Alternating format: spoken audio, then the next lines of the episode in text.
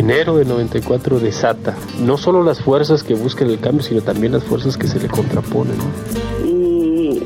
Muchas injusticias. Además nosotros vemos que somos muchas minorías y que en realidad no somos minorías, somos la mayoría, pero nos han vendido ese engaño. Pienso que sí hay bastante esperanza y hay bastante fuerza. Lo importante para nosotras las zapatistas es que estemos unidas como mujeres. Somos libres aquí en nuestro territorio, nuestros cinco caracoles. Y seamos un mismo pensar, un mismo luchar para que el sistema nos respete. Pienso que sí hay bastante esperanza y hay bastante fuerza para voltear todo y enderezarlo. No destruirlo, pues echarlo a andar de nuevo. Que sea un golpe productivo.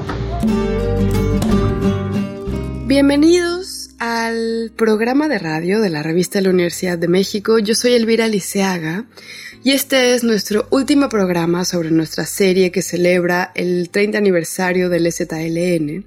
Y vamos a cerrar con un programa que yo considero muy lindo y que además nos llama a saber más sobre el STLN actualmente, como bueno, como todos los programas que hemos hecho, pero a leer más, porque vamos a hablar de una nueva colección de libros que es una iniciativa de Alfaro Zapatista. Vamos a hablar con Lola Cubels, que es una de las participantes, una de las colaboradoras de esta colección.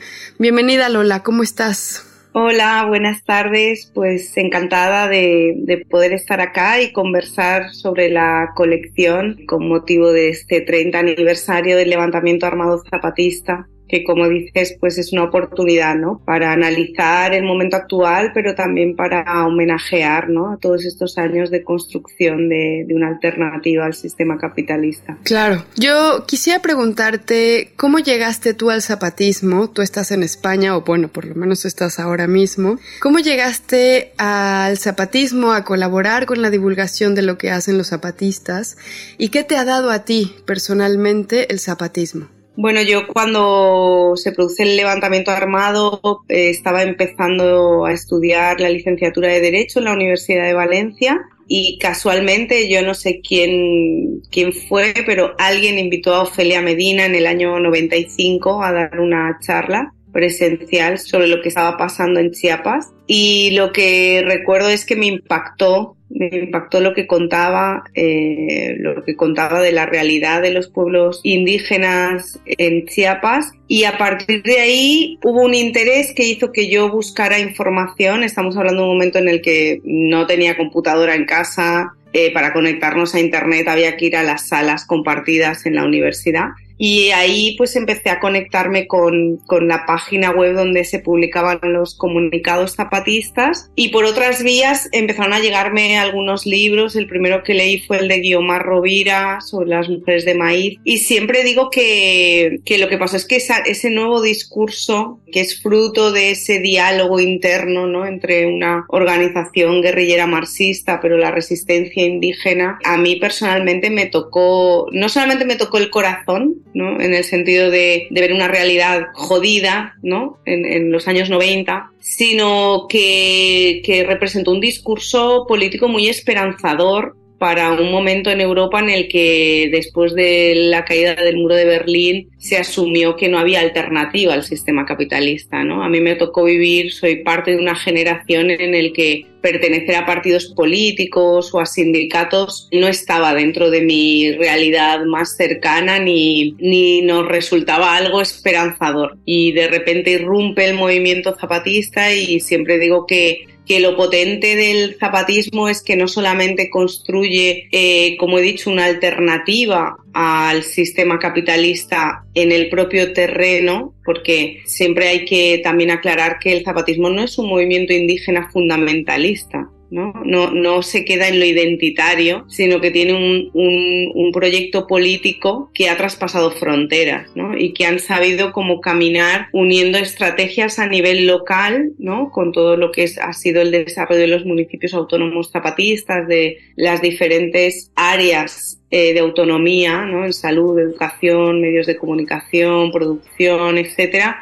sino también con tantas y tantas iniciativas pacíficas caminadas a la transformación del Estado mexicano, pero también a nivel internacional, ¿no? La creación de redes de resistencia anticapitalistas que también han ido transformándose a lo largo de estas décadas y de algún modo pues esto que surgió como algo que te mueve, que te, que te, que te hace creer que es posible, que hay esperanza, que se puede construir algo eh, diferente a este proyecto de muerte que es el capitalismo, pues me hizo también vincularlo con los estudios de derechos humanos, de investigación y finalmente pues conformar parte de estas redes porque formo parte de la Asamblea de Solidaridad con México del país valenciano y de esto que se llama Europa Zapatista que aglutina a diferentes colectivos en diferentes países de, de Europa en solidaridad con, con el zapatismo y que se ha ampliado también a las luchas del Congreso Nacional Indígena.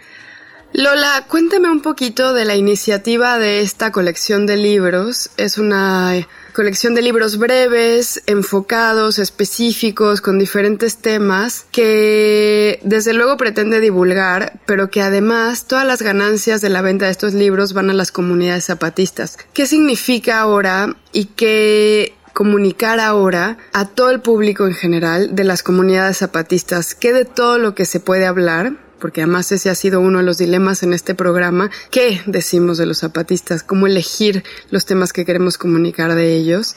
¿Cómo se hizo esta colección? Bueno, la idea de, de, hacer esta colección surge de la mano de la propuesta de los zapatistas de la gira zapatista, de esta manera de, de emular un viaje anticolonial, ¿no? Desde, desde las costas de México hasta Vigo y de recorrer eh, lo que ellos llaman Slumilcasancom, ¿no? La Europa insumisa para conocer las luchas que hay aquí, sí, para encontrarse con gente que también está luchando de este lado. Entonces pensamos junto a Xochitl Leiva, Jorge Alonso, Inés Durán, John Holloway, ¿no? El comité editorial, pensamos que era un buen momento, estábamos en el 2020 cuando lanzan la de homenajear a esto que consideramos el proyecto zapatista como un faro, ¿no? Como un faro que, que nos ha iluminado. Y claro, hay veces que cuando hablamos de redes neozapatistas, este concepto que, que acuñó Xochitl Leiva, cuando hablamos del impacto, claro, cuando se queda así en algo general, pues hay quien puede dudar, ¿no? Porque el tiempo pasa, porque los medios, excepto ahora que es en los 30 años de levantamiento armado, pues también va eh, va diluyéndose la atención hacia el movimiento, ¿no? Entonces decidimos que era un buen momento, porque se cumplían también los 20 años de la Marcha del Color de la Tierra, invitar a personas tanto de, Europa como de México con perfiles muy, muy diferentes. No todas las personas eh, se dedican eh, a escribir o que, o que están en la academia o en la universidad, a pensar cuál es ese aporte del zapatismo tanto a nivel personal, ¿no? Entonces les propusimos tres hilos. Los tres hilos era cuál es el impacto, los aprendizajes teórico-políticos del zapatismo, cómo te ha atravesado a ti personalmente y cuál era también el significado o el aporte de la gira zapatista. Esto nos ha llevado a un trabajo pues eh, prolongado en el tiempo, porque como pues son 30 autores que decidimos, una vez que se prolongó la colección, pues terminarla justo coincidiendo con el 30 aniversario del levantamiento armado. Y como dice, son, son libros de bolsillo en cuanto que son de una extensión aproximada de unas 50 páginas, no suelen superar las 50 páginas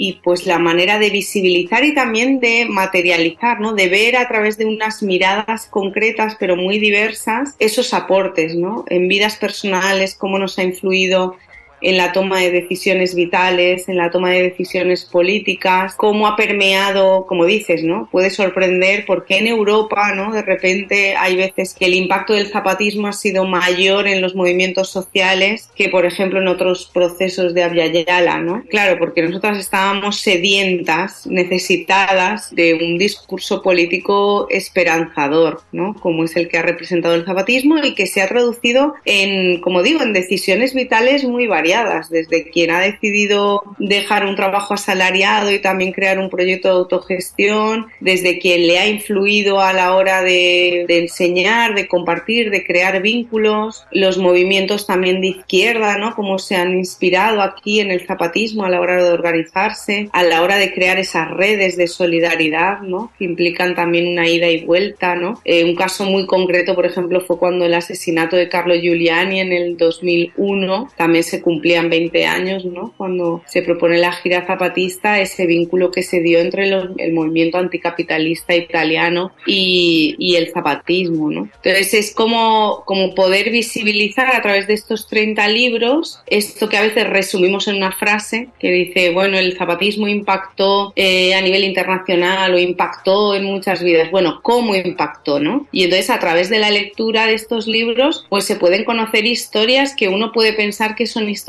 personales, pero todas las historias personales al final nos tejemos con otras personas y vamos caminando esta historia que quizás sería esta microhistoria que forma parte de las macrohistorias de los movimientos sociales.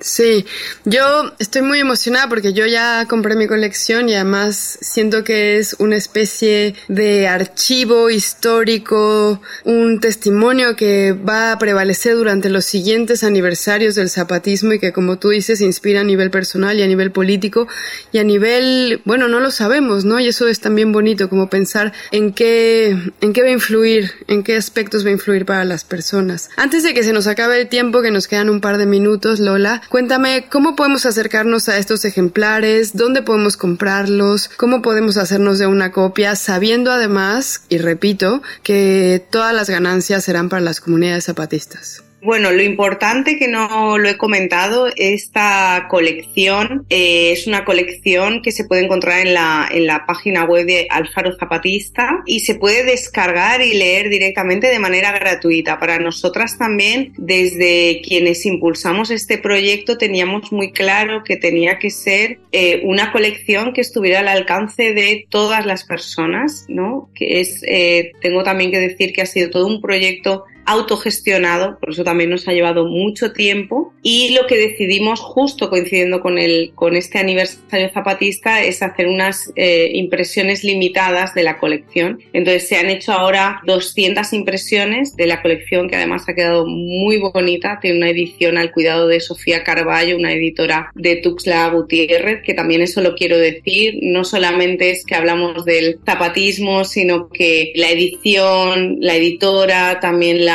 donde hemos imprimido pues es en, Chiapas, ¿no? Hemos decidido que eso se realice también todo desde el territorio chiapaneco. Y ahora pues la colección en papel eh, se, puede, se puede encontrar en la cafetería Sendas en San Cristóbal de las Casas para quienes anden por allá. Es muy posible que hagamos una nueva impresión y eh, a través del contacto de uno de nuestros colaboradores, que también es autor del libro de Francisco de Parres, pues se puede contactar con él para poder conseguir eh, un ejemplar de los que quedan y de los que se van a volver a imprimir. La idea también es conseguir para una editorial aquí en, en España, porque la idea es poder también hacer una distribución de este lado y entonces espero que en los próximos meses también se pueda adquirir de este lado del océano.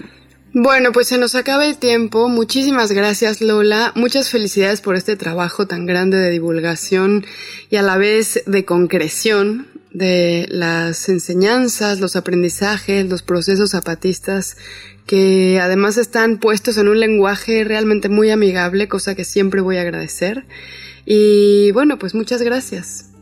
Pues muchas gracias a ti, Elvira, y por darnos también este espacio ¿no? de divulgación, de hablar de la, de la colección y espero que, que pueda llegar a muchas personas ¿no? y que este faro este faro, que por eso hemos llamado a la colección al faro zapatista, pues siga iluminando muchos pasos, muchas manos y muchas miradas para todos los retos que nos quedan por delante, que no son pocos, en todas las latitudes de este planeta. Pues llegamos al final del programa. Esta fue nuestra última entrega de nuestra serie de zapatismo para celebrar el aniversario número 30. Muchas gracias por escucharnos y recuerden que si quieren leer más sobre zapatismo pueden consultar la versión digital y gratuita de la revista de la universidad en revistadelauniversidad.mx. Pueden suscribirse escribiendo a suscripciones arroba revista de la universidad.mx y que encuentran nuestros ejemplares en las librerías de la UNAM, en las librerías Educal y en otras independientes y comerciales. Recuerden que pueden seguirnos en arroba revista-unam mx. Y sobre este programa pueden escribirnos a arroba shubidobi. Gracias a Frida Saldívar y gracias a Mariana Delgado. Hasta pronto. Este programa es una coproducción de la Revista de la Universidad de México y de Radio UNAM. Consulta esta entrevista y las anteriores en radiopodcast.unam.mx.